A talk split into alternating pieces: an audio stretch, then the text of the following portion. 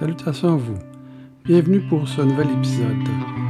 Mon nom est Daniel et je suis un chrétien ordinaire. Dans cet épisode, je vais parler d'un phénomène qui est fréquemment rencontré chez les chrétiens où on prend Dieu pour un porte-bonheur ou un talisman qui nous évite les malheurs. George Foreman, en 1974, avant qu'il ne parte en Afrique pour combattre Mohamed Ali, un ami lui a donné une Bible pour l'accompagner dans son voyage. Il a dit Georges, garde ça avec toi pour te porter chance. Georges cherchait toujours de la chance, alors il a apporté cette Bible avec lui. Il avait aussi des pièces de monnaie, des, des objets porte-bonheur. Alors maintenant, il a ajouté la Bible chanceuse à sa collection d'objets superstitieux. Après avoir perdu le combat, il a jeté la Bible et il ne l'a jamais ouverte.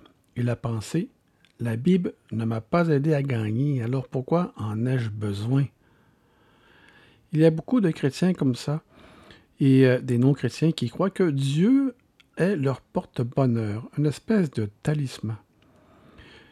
Je suis un disciple du Christ, donc évidemment Dieu est de mon côté. Sinon, ça sert à quoi? À quoi sert-il? Beaucoup de chrétiens ne l'appelleraient pas un porte-bonheur, mais ils disent des choses comme Avec Dieu de mon côté, nous ne pouvons pas échouer. Avec Dieu à mes côtés, toutes choses sont possibles ou quand ils expérimentent le succès, ils disent Dieu était avec nous, Dieu était derrière cela, Dieu était derrière notre projet. Ce sont toutes des phrases religieuses que beaucoup de chrétiens bien attentionnés disent. Dieu est leur porte-bonheur. Beaucoup de chrétiens croient que si nous vivons selon les règles de Dieu, cela nous apportera la chance. Beaucoup croient que Dieu fait ainsi pencher la balance en leur faveur. Leur chemin et leur vie sera meilleur et plus facile qu'avant. L'évangile de la prospérité. Merci les Américains. Encore aujourd'hui, des gens mettent des petites annonces dans le journal du genre Remerciements au Sacré-Cœur pour faveur obtenue. Que le Sacré-Cœur de Jésus soit loué, adoré et glorifié à travers le monde pour des siècles et des siècles. Amen. Dites cette prière six fois par jour pendant neuf jours, et vos prières seront exaucées, même si cela semble impossible. Bon, premièrement, euh, on ne prie pas des organes. je prie un organe pour qu'il soit loué, adoré, pour qu'il me donne, me rende des faveurs. Ça, c'est pour dire que ça vient du paganisme. Ici, encore de nos jours, dans les journaux, les petites annonces classées, il y a des remerciements comme ça à des organes ou à d'autres choses que passer par Dieu ou honorer Dieu. Ils honorent toutes sortes de choses, sauf Dieu. Un seul doit être honoré, c'est Dieu, par son Fils, à l'aide de l'Esprit Saint seulement. Seulement Dieu peut être adoré. Ça, c'est un autre sujet. C'est pourquoi Dieu est si impuissant dans la vie de beaucoup de ceux qui se disent disciples de Christ. Il n'est pas vraiment le Seigneur de leur vie, il est leur porte-bonheur, le porte-bonheur de leur vie. Euh, est-il le porte-bonheur de votre vie ou le Seigneur de votre vie? S'il est votre porte-bonheur, ben, je veux quelque chose de Dieu. Je veux que Dieu fasse quelque chose pour moi. Vous voulez que Dieu fasse pencher la balance en votre faveur. Vous voulez que Dieu vous donne le succès. Vous arrêtez de le suivre ou de lui faire confiance quand les choses deviennent difficiles. Il n'a pas répondu à vos souhaits. Hmm? Ce fameux Dieu qui est là, disponible en tout temps euh, pour votre service. Mais s'il est le Seigneur de votre vie, je veux donner ma vie à Dieu. Je veux que Dieu me transforme à l'image de son Fils de plus en plus. Je veux bénir ceux qui m'entourent. Je n'ai pas besoin d'avoir de succès ou de réponse à ma prière pour, continuer à suivre Jésus. Je sais que Dieu est avec moi dans les bons et dans les mauvais moments. Je continue à le suivre parce que je lui fais confiance. Voilà la différence entre se servir de Dieu comme un talisman ou un porte-bonheur ou vraiment servir Dieu au lieu de se servir de lui. S'il est le Seigneur de votre vie, nous comprenons que la seule chose que Dieu nous promet est le pardon, l'éternité, la compassion et la miséricorde. Il, aussi, il nous accompagne dans, dans les mauvais moments aussi. Il est là pour nous soutenir. Il ne nous promet pas que nous allons gagner à la loterie. Il ne nous promet pas que tout va bien se passer. Il ne nous promet pas que nous aurons la voiture, la maison et le travail que nous voulons. Il ne nous promet pas une bonne santé, des enfants pieux, un bon mariage ou une vie parfaite. C'est un vœu pieux, c'est vouloir Dieu comme porte-bonheur. Dans Psaume 73, euh, vous lisez à propos euh, d'un Israélien nommé Asaph. Il était frustré par le succès des méchants et le malheur de ceux qui tentaient de vivre à la manière de Dieu. Cela ne vous rend-il pas malade au ventre quand vous voyez le méchant prospérer ou que vous voyez le mal gagner? Ça vous soulève le cœur de lire dans le journal que des terroristes ont tué des innocents? Ça vous soulève le cœur de voir les riches opprimer les pauvres au nom de la cupidité? Et que dire de l'esclavage moderne qui est dans le monde entier, en fin de compte, nous, les travailleurs, qui, dans d'autres pays, c'est pire, pour quelques dollars, espèrent améliorer leur vie. Tout ça pendant que les propriétaires s'enrichissent à vos dépens. C'est une forme d'esclavage moderne. Souvent, ceux qui font de bonnes choses n'ont même pas la même chance. C'est la frustration d'Azaph. Il était déçu par Dieu. Il dit dans le psaume 73, verset 13-14, C'est donc en vain que j'ai purifié mon cœur et que j'ai lavé mes mains dans l'innocence. Chaque jour, je suis frappé. Tous les matins, mon châtiment est là. Azaph fut tenté de simplement renoncer à Dieu, mais avant cela, il chercha une compréhension. Il a porté sa plainte à Dieu et a attendu une réponse. Puis, un jour, il est entré dans le sanctuaire de Dieu et Dieu l'a frappé. Pour la première fois, il saisit pleinement le dessein éternel des méchants. Il a vu leur terrible fin. Soudain, son sort ne semblait pas si injuste ou son sort si mauvais. Azaph a découvert que Dieu a tout sous son contrôle. Si Dieu n'avait été que son porte-bonheur, Azaph aurait finalement fini par s'éloigner de Dieu il y a fort longtemps. Beaucoup avant nous ont adhéré à ce mythe et ont été totalement induits en erreur en y croyant. C'est ainsi qu'un mythe devint vérité. C'est l'évangile de la prospérité qui est prêché dans beaucoup d'églises évangéliques de nos jours. Si suffisamment de gens le croient, alors cela doit être vrai.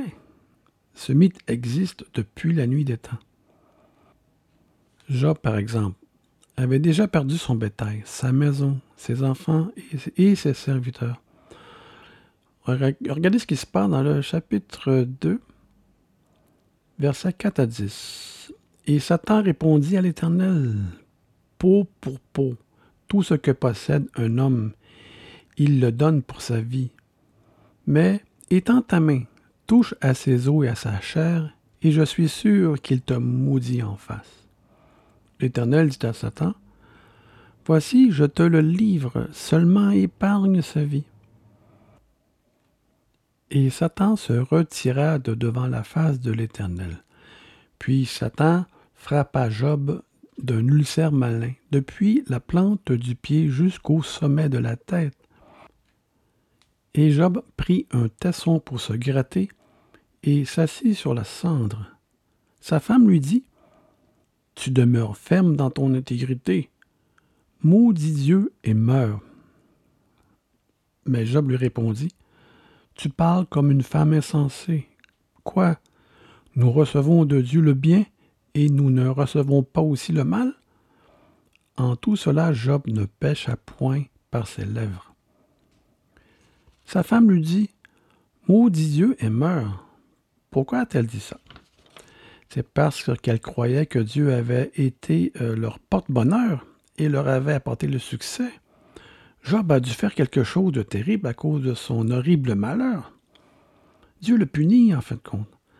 Les amis de Job également étaient convaincus qu'il avait dû faire quelque chose de terrible pour apporter un tel malheur dans cette vie.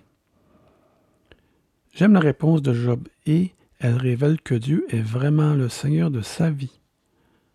Quoi Nous recevons de Dieu le bien et nous ne recevrions pas aussi le mal. Croire que Dieu est notre porte-bonheur ou qu'il nous apporte le succès et qu'il ne permet pas que de mauvaises choses nous arrivent, eh bien, si vous croyez cela, c'est que vous vous êtes fait berner par l'ennemi. C'est un état d'esprit un peu dangereux de croire que Dieu est notre porte-bonheur, notre talisman. Nous savons que si nous étions au pouvoir, nous ne laisserions pas les méchants prospérer. Si nous étions aux commandes, nous ne laisserions pas les méchants gagner. Nous ne laisserions rien arriver aux chrétiens si nous étions en charge. Si nous étions aux commandes, seules les bonnes personnes connaîtraient le succès. Si nous étions aux commandes, seules les personnes méchantes connaîtraient la tragédie et les procès. Seuls les chrétiens obtiendraient les emplois les mieux rémunérés et obtiendraient justice. Mais nous ne sommes pas aux commandes, nous ne sommes pas Dieu. Il y a le mal, des méchants prospèrent, des justes souffrent, des méchants souffrent et des justes prospèrent aussi. L'ennemi veut nous faire croire à ce mythe que Dieu est notre porte-bonheur et nous apporte la bonne fortune. Pourquoi? Parce que l'ennemi veut que tu maudisses Dieu quand les choses vont mal. L'ennemi comprend que si vous étiez aux commandes, personne n'aurait besoin de Dieu. Il veut que vous et moi doutions de son existence. Il veut que vous et moi doutions qu'il est en contrôle et il veut que toi et moi soyons comme la femme de Job, plein de colère et de déception et vivre dans la peur que Dieu vous ait quitté. En fin de compte, il veut que vous et moi perdions espoir.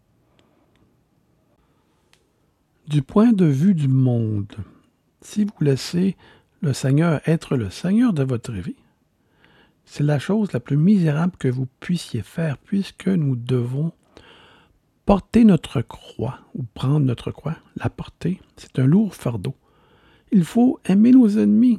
Ça ne fait pas de sens aux yeux du monde. Ici, il faut euh, perdre notre vie pour la gagner, obtenir la vie éternelle, en fin de compte. Il faut aussi hum, l'aimer plus que notre conjoint, notre famille ou nos amis. Dans l'ère de l'individualité ou du moi, moi, moi, mettre tout avant Dieu, c'est insensé du point de vue du monde. Et de nous abandonner et de le suivre. Il faut abandonner tout pour suivre Christ. En fait, quand je dis abandonner tout, s'abandonner pour suivre Christ, ça ne fait pas de sens pour les gens du monde. En fin de compte, vous devez vous demander si vous voulez qu'il soit votre porte-bonheur, votre talisman, ou si vous voulez qu'il soit le Seigneur de votre vie. Le pape disait un jour une parole sensée ici, que Jésus, en termes humains, aux yeux du monde, était un échec. Le pape a raison en termes humains, selon les yeux du monde, la pensée du monde. Même ses disciples pensaient qu'il avait échoué, c'est pourquoi ils se dispersèrent. Ils avaient peur. Ce n'était pas comme ça que ça devait se passer. Ce n'était pas censé se terminer ainsi.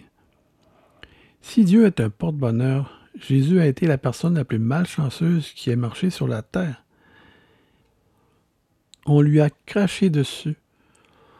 On l'a humilié. On s'est moqué de lui. Il a été battu, cloué à la croix et est mort de façon cruelle.